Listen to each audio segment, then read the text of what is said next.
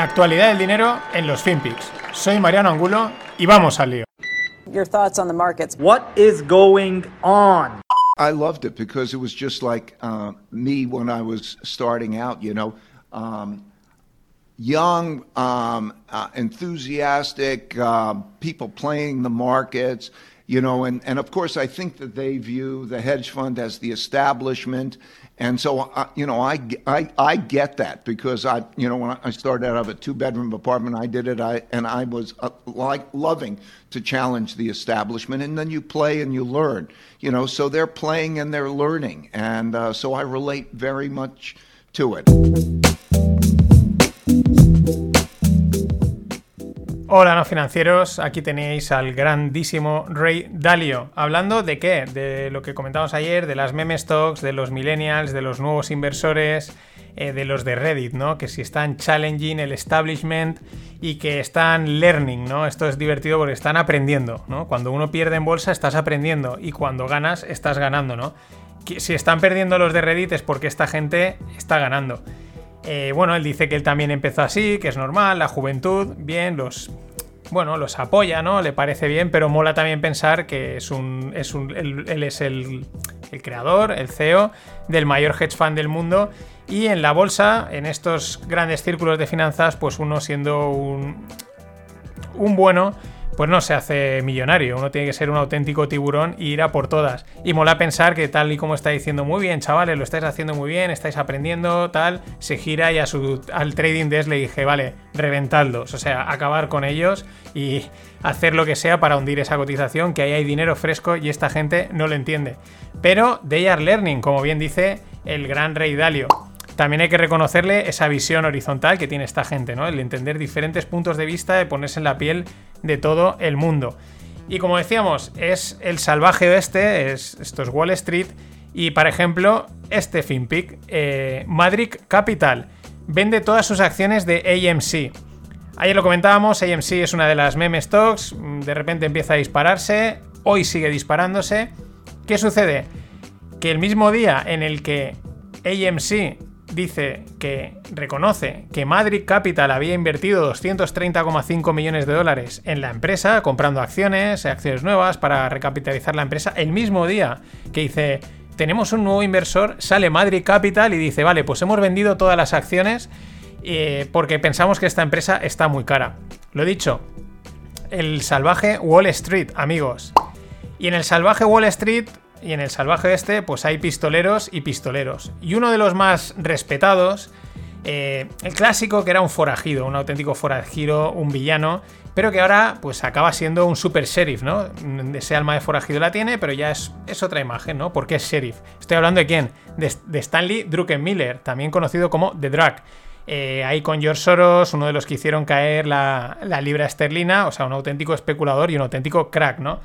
Os dejo en la newsletter el hilo en el que han recopilado mm, varias de sus mm, quotes, de sus afirmaciones, de, sus, eh, de lo que ha dicho en diferentes entrevistas, ¿no? Pues todo bastante sintético, pero sintetizado, perdón, y, pero yo lo resumo ahora, si queréis, pues lo podéis leer en la newsletter.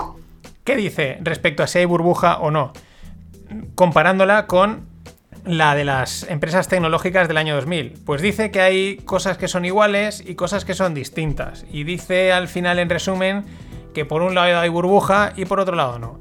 Claro, cosas que son distintas, pues dice la, política monetaria es de locos. En el año 2000 no había QEs, los tipos, ni los tipos estaban a cero. Los tipos estaban al 4 o 5%, deberían haber estado en 6 o un 7, pero estaban al 4 o al 5, no al 0, ¿no? Y por esa razón dice que lo que hay es una burbuja total de activos, total, o sea, desde el primero hasta el último, incluyendo las criptos. O sea, él dice, esto es una burbuja total, pero al mismo tiempo hace la reflexión sobre la digitalización, sobre estas nuevas empresas, las tecnológicas, los nuevos modelos digitales, eh, que gastan muy poco capital, generan mucho cash, etc.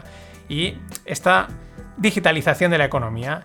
Y él dice que hace pues un tiempo, hace pues a lo mejor año y pico, dos, pensaba que estábamos como en el fondo de la primera o la segunda ola de digitalización, pensando, bueno, pues esto es un recorrido a 10 años, quedan varias olas, es decir, hay tiempo de sobra para subirse a este carro, aquí hay recorrido, no hay prisa, que es como hay que pensar. Pero claro, ¿qué ha pasado con el COVID? Pues que ha supuesto un super salto. Él dice que es como si hubiésemos saltado a una sexta ola. Y se apoya también en las palabras, mmm, cree recordar, si no eran de, del CEO de Shopify, de uno similar, que decía que él más o menos estimaban que ellos tenían unas proyecciones de lo que vendían en 2019, pues unas proyecciones de ventas hasta el 2030 de crecimiento, ¿no? Pues esas proyecciones se han cumplido en un año. Y claro, es un poco también lo que hemos visto con la presentación de resultados, etcétera, y eso parece que es lo que ha cotizado el mercado. Ese arreón enorme al mundo digital, quizás también expectativas de las expectativas cotizadas, ¿no? Ya. ¿Qué dice Druk? Pues que de Druk, pues que el problema está en el precio, ¿no? Eh, quizás están ese precio está demasiado avanzado a lo que está sucediendo. Él pone, por ejemplo, dice, en el año 2000 tú tenías, comprabas en el máximo y probablemente en los próximos 10 años te la ibas a, bueno, probablemente no, pero ibas a perder el 90% de tu dinero. Dice, hoy en día, pues igual en 3-4 años ese exceso en el precio y en la valoración quizás se ajusta, ¿no? Él en ese sentido, ya digo, dice que, es una dice que hay una burbuja general de activos, pero por otro lado dice, pero bueno, ahí hay una parte que tampoco, ¿no? Lo mismo dice sobre las FAN, Facebook, Amazon, Apple, eh, Microsoft, Google, ¿vale? Las grandes tecnológicas. Él dice que no está en una burbuja y que tiene un valor que le parece que está bien. Eh, porque son máquinas de hacer dinero, dinero fresco, no tienen costes y le parece que son una auténtica, pues son unos, unos negocios espectaculares. ¿Qué riesgos ve? Pues bueno, Primero, que las políticas monetarias están llegando muy lejos y por lo tanto que la burbuja está llegando muy lejos. Y, y dice que él cree que el, mercado debería de corregir. Y debería de corregir bastante. Fijaros la... Yo creo que no lo hace a malas, ¿no? Simplemente pues es ese que puede ir bien, que puede ir mal. Y tampoco se acaba de posicionar, lógicamente. Eh, ¿Cuál es el otro riesgo? La inflación. Él dice que si realmente viene un escenario de inflación, pues que se lía gorda. él dice que es su principal escenario es que viene inflación. Dice, pero al mismo tiempo puede que suceda como en el 2007-2008, que también se esperaba un pepinaco de inflación y como llegó el crash del 2007-2008, pues la inflación desapareció y ese escenario se cumplió. Y dice, y este escenario nosotros también lo contemplamos. Vuelvo a lo mismo, estos grandes inversores no piensan de una forma, ah, esto solo puede subir, no, puede subir, puede caer, puede quedarse lateral y ahí en función de su modelo mental pues toman las decisiones que toquen. Más cosas interesantes que dice, pues estos reparten por todos los lados. La geopolítica, dice que le preocupa Taiwán. Volvemos, el Indo-Pacífico. Ahí está el foco y va a estar el foco en los próximos años a nivel geopolítico y probablemente también a nivel inversor. Está pasando todo allí. Pero lo curioso es que dice que no le preocupa hasta el 2022. ¿Por qué? Porque en el 2022 se celebrarán los Juegos Olímpicos de Invierno en Pekín. Entonces Pekín no se la va a jugar hasta esas fechas a meterse en problemas y que le puedan meter sanciones y tal. Qué interesante. Y eh, por otro lado, en la parte de inversión, hace también unas declaraciones muy interesantes. Él dice que al final en las escuelas se enseña a diversificar a lo bestia y él cuando mira a todos los grandes, a los Warren Buffett, etcétera, pues hacen lo contrario, concentran. Y él, por ejemplo, dice que a él le enseñaron análisis técnico y él dice, y yo por eso utilizo análisis técnico y análisis fundamental. Dice, si tengo mil acciones que analizar y en las que invertir, dice, y solo voy a meter en, mi portfolio 15 o 20, ojo porque este 15 o 20 es el que manejan la gran mayoría. Lo digo porque a veces ves por Twitter algunas carteras que tienen una barbaridad. Este 15 o 20 también es el que maneja Michael Barry y yo creo que es un buen número. Bueno, pues dice, esas 15-20 tienen que cumplir buenos fundamentales y buenos técnicos. Él cree que concentrar de esa forma las inversiones reduce el riesgo. Dice, ¿por qué? Porque te centras mucho en unas, pocas empresas y las tienes muy controladas. Lo que pasa, lo que no pasa. Si empiezas a tener muchas empresas, pierdes el foco. Bueno, eh, mi opinión al respecto, creo que sí. Al final, o te vas al lado extremo de ultra diversificación, es decir, indexados, cartera permanente, estás ultra diversificado, o te vas al otro extremo, que es concentración, que es lo que hacen esto. Y lo que estás en el medio, como siempre, el centro, la mediocridad, vamos, las pechugas sin salsa, eso no vale. Mm, o a un lado o a otro. Aquí hemos venido a jugar. O juega la ultra diversificación o juega la concentración. Pero bueno, Aquí al gusto, los colores. Y siguiendo con otro, con otro personaje que cada 2x3 hay que, son, hay que mencionar es Elon Musk. Tesla registra su marca para dar servicios de restauración. Esto ya se había comentado, que iban a aprovechar para las estaciones de carga, pues montar ahí cadenas de restaurantes.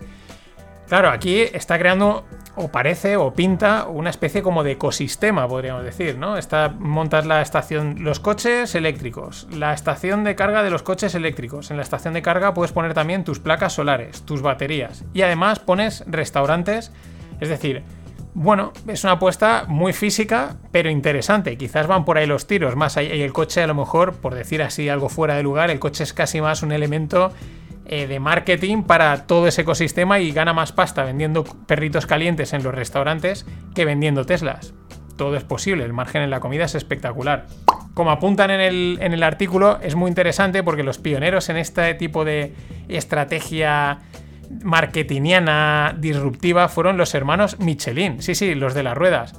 Ellos que querían fomentar el uso del coche porque así se desgastan los neumáticos y crearon, según dice en el artículo de TechCrunch, crearon la extensa guía Michelin que fomenta el uso del coche con hoteles, estaciones de servicio, restaurantes repartidos por todos los lados que, bueno, pues te invitan a coger el coche, a hacer millas y a desgastar los neumáticos. Pero qué rebuscados eran los Michelin, que coges clavos, los tiras a la carretera y ya está, no había hacía falta complicarse tanto, tanta estrella Michelin. Y Amazon apoya públicamente la legalización del cannabis a nivel federal, van a apoyar la no sé qué Act que van a presentar y su idea a partir de ahora es tratar el, cannabis como si fuese alcohol y por lo tanto dejarán de realizar test de marihuana a empleados, excepto a los transportistas, lógicamente. Pero ojo al paso este, ¿no? Bueno, mm, esto no sé si harán controles de alcohol en la peña que esté en los almacenes. Puedes acabar recibiendo lo que no toca. Pero bueno, no deja de ser un paso importante. Un paso que poquito a poquito, muy suavemente, y no digo que vaya a llegar a las drogas duras, pero se va legalizando todo este tema de, las drogas. Más suaves, luego quizás vengan las, duras. Eh, bueno, ahí hay un negocio enorme, quizás sería la, mejor forma un poco bastante polémica de acabar con el, con el, con el negocio de la droga que mueve, vamos, ya lo hemos visto en Narcos, billions y billions y billions, normalizando el consumo, etcétera, y ahí entran, yo creo que en tromba, nuestros amigos los psicodélicos que los llevamos bancando desde hace mucho tiempo aquí y yo creo que tienen muchísimo, muchísimo recorrido. Pero con calma, como dice Stanley Druckenmiller, quedan muchas olas.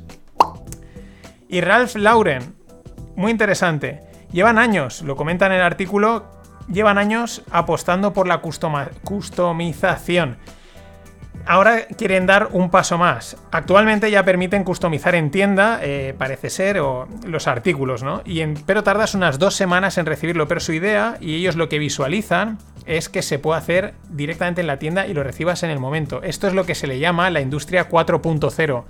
No hay stocks, eh, no hay transporte. Vas a la tienda, lo que pides te dicen en 15 minutos lo tienes. ¿Por qué? Porque una máquina 3D, una máquina de impresión, lo que sea, te lo hace.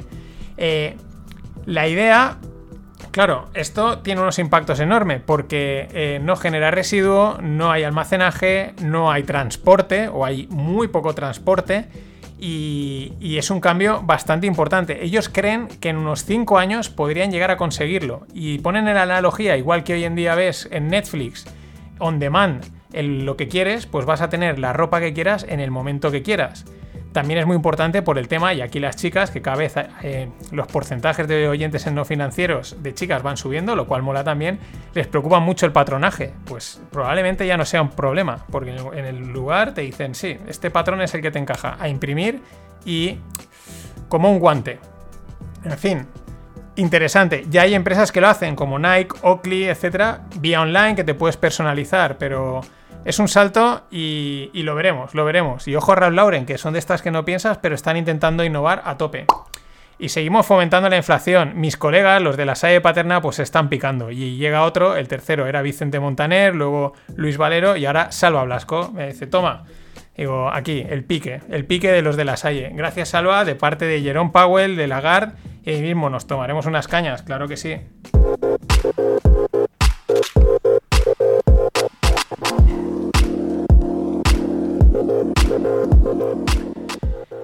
Y una startup turca, Epsiburada, menudo nombre. ¿Por qué lo digo? Porque es la mayor plataforma e-commerce turca y va a salir a cotizar en el Nasdaq, están preparando el listing y toda la historia. Y en este sentido me llama la atención, hace unos días comentábamos en la FlyPO que decían de Flywire, Los americanos en este sentido siguen teniendo la sartén por el mango, o sea, empresas de todo el mundo súper potentes, en vez de salir a cotizar en sus países, salen a cotizar en Estados Unidos, tienen que pasar por la SEC, por, todos los reguladores. Siguen teniendo en ese sentido la sartén por el mango, no se van a China y esto es importante, tienes los mercados, de alguna manera los controlas, controlas estas empresas, tienes antes que nadie los informes financieros y toda la parte burocrática. Qué listos los americanos, si es que... Y bueno, tres empresas, tres super rondas de la parte de Latinoamérica. La primera, Belvo, que está fundada por españoles. Hay muchos españoles que se han ido a Latinoamérica a montar empresas, a montar negocios, ven grandes mercados, dicen, oye, pues algunos lo cuentan con no mucho éxito porque hay cambios culturales, aunque hayan también cercanías culturales. Pero Belvo levanta 43 millones de dólares. ¿Qué hacen? Una API de Open Banking. Lo que te permiten son APIs, es para conectar diferentes bancos, eh, extraer datos y de ahí generar productos, lo que le llaman una especie de Open Finance. Muy interesante, 43 millones. La segunda, esta, esta no está fundada por españoles, está fundada por colombianos, porque es desde Colombia, si no me, si no me he equivocado. Eh, o sea, es de Colombia y los fundadores, ahora lo he dicho así muy rápido, igual no son colombianos, pero bueno, que me estoy liando. Frubana, 65 millones de dólares ha levantado. Tiene presencia en México y Brasil. ¿Y qué hace? Algo que está muy chulo conecta agricultores locales con restaurantes, elimina intermediarios y entonces facilita esa conexión entre el buen producto eh, generado en pequeños agricultores que hacen una cosas de mucha calidad con restaurantes que muchas veces también demandan ese tipo de productos. 65 millones, nada más y nada menos. Y por último, un clásico, los pagos online. Kuski levanta 86 millones de dólares. Bueno, esto también está tirando, no solo está Stripe, hay otras tantas que están intentando innovar y dar soluciones en los pagos online y lo que me llama la atención, fuera del mundo blockchain. Y en el mundo blockchain, eh, el Banco de Suecia alerta sobre Bitcoin. Dicen que ven poco, poco probable que Bitcoin pueda eludir la regulación. Esto mismo también lo decía otra vez Rey Dalio. Dice, conociendo cómo funcionan los gobiernos, esto le van a meter mano y van a poder meter mano. Este es un riesgo que hay que tener en cuenta. Y volviendo a The Druk, a Stanley Druckenmiller, ¿qué cosas decía sobre Bitcoin? Que comenta, bueno, que le llamó Paul Tudor Jones, ellos dos fueron los que, digamos, iniciaron el, ah, los grandes están entrando, ¿no? Y le decía, Paul Tudor Jones le decía a, a The Druk, dice, oye, ¿tú sabes que cuando Bitcoin en el 2017 cayó de 17 a 3.000, un 86% de la gente que lo habían comprado a 17.000 no lo vendieron nunca? Dice, entonces el tío dijo, ostras, esto es, digo, esta gente son fanáticos. O sea, ellos dos se dieron cuenta, esta gente eh, son fanáticas. Además dicen, ¿quién demonios mantiene esa posición? Ellos mismos dicen, esto es de locos. O sea, esta gente está tronada. Pues para adentro, ¿no? O sea, vamos a apostar a ese fanatismo. Y tanto que les ha salido bien. También aludiendo al tema del Banco Central, pero eh, le llaman religious zealots. Y también dice, bueno, yo quería meter 100 millones en Bitcoin. Fijaros, decía, ¡guau! 100 millones. Este tío maneja miles de millones. O sea, era una apuesta irrisoria. Pero bueno, él quería meter 100 millones a 6.200 dólares. Le costó dos semanas meter 20 millones y dijo, mira, yo paro aquí y fuera. Y nada, dice, paré de comprar. Tenía que haber seguido comprando. ¿Qué más cosas dice Bitcoin? Dice, él cree que es ya es una marca, ¿no? Por esa parte fanática, por tanto marketing influencer que se genera. Otra cosa que le gusta es que ha sobrevivido 13 años, esa es una de las cosas que tiene a favor la Star 2. Fijaros que no está hablando de rollos inflacionarios y tal, simplemente dice, esto es una marca, está de moda, eh, 13 años sobreviviendo ya es una señal, y él dice que le parece una buena imitación del oro, que tiene más beta que el oro. Pero yo aquí discrepo un pelín porque me permito el lujo de discrepar de Druk. Más que nada por las cotizaciones. Yo creo que han hecho cosas totalmente distintas en estos años y mucha gente dice, es que este es el nuevo oro y no no saben no han comprado oro en su vida. Pero bueno, ahí está. Y respecto a Ethereum, le genera bastantes dudas porque él cree que van a salir alternativas más potentes a Ethereum. O sea, él ve desarrollo en la parte de los smart contracts, pero dice, me preocupan que cualquier chaval de 23 a 28 años en cualquier lugar puede coger, sacar una plataforma smart contracts que no se haya inventado hasta ahora y que mejore a Ethereum. Esa es su, su parte negativa, digamos, respecto a Ethereum. Y por último, los tweets de Elon Musk. La SEC le llama la atención porque, ojo, había violado dos veces en 2019 y 2020 eh, la política que marca la SEC respecto a los tweets. Eh, el primero, o sea, parece ser que los tweets tienen que ser revisados, tienen que ser revisados y aprobados previamente por los abogados de la compañía. Musk ya pagó 20 millones por, una, por este tema.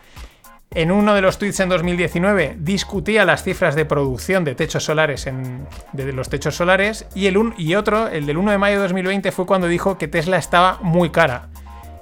¿Cuál es el detalle? Que los tweets de Bitcoin y de Dogecoin aún no han llegado. O sea, ya dijeron, no sé quién lo comentó, no sé quién, qué analista decía que la SEC va lenta, llegará, pero va lenta. O sea, los de hace unos meses, eso es igual dentro de un año, año y medio le, le llaman la atención o no, porque en teoría Bitcoin y Dogecoin estarán, no estarán regulados, puede hablar de ellos, no, estas son las dudas. Mientras, el competidor de Tesla, la canadiense Daimac, o Daymac, anuncia que su coche Spiritus podrá minar Bitcoin y Dogecoin. Esto es lo que os contaba antes, nada del medio, nada de monedas del medio. La más famosa y la más meme, Bitcoin y Dogecoin. Las podrían fusionar y entonces igual esa sería la moneda definitiva. Hasta mañana.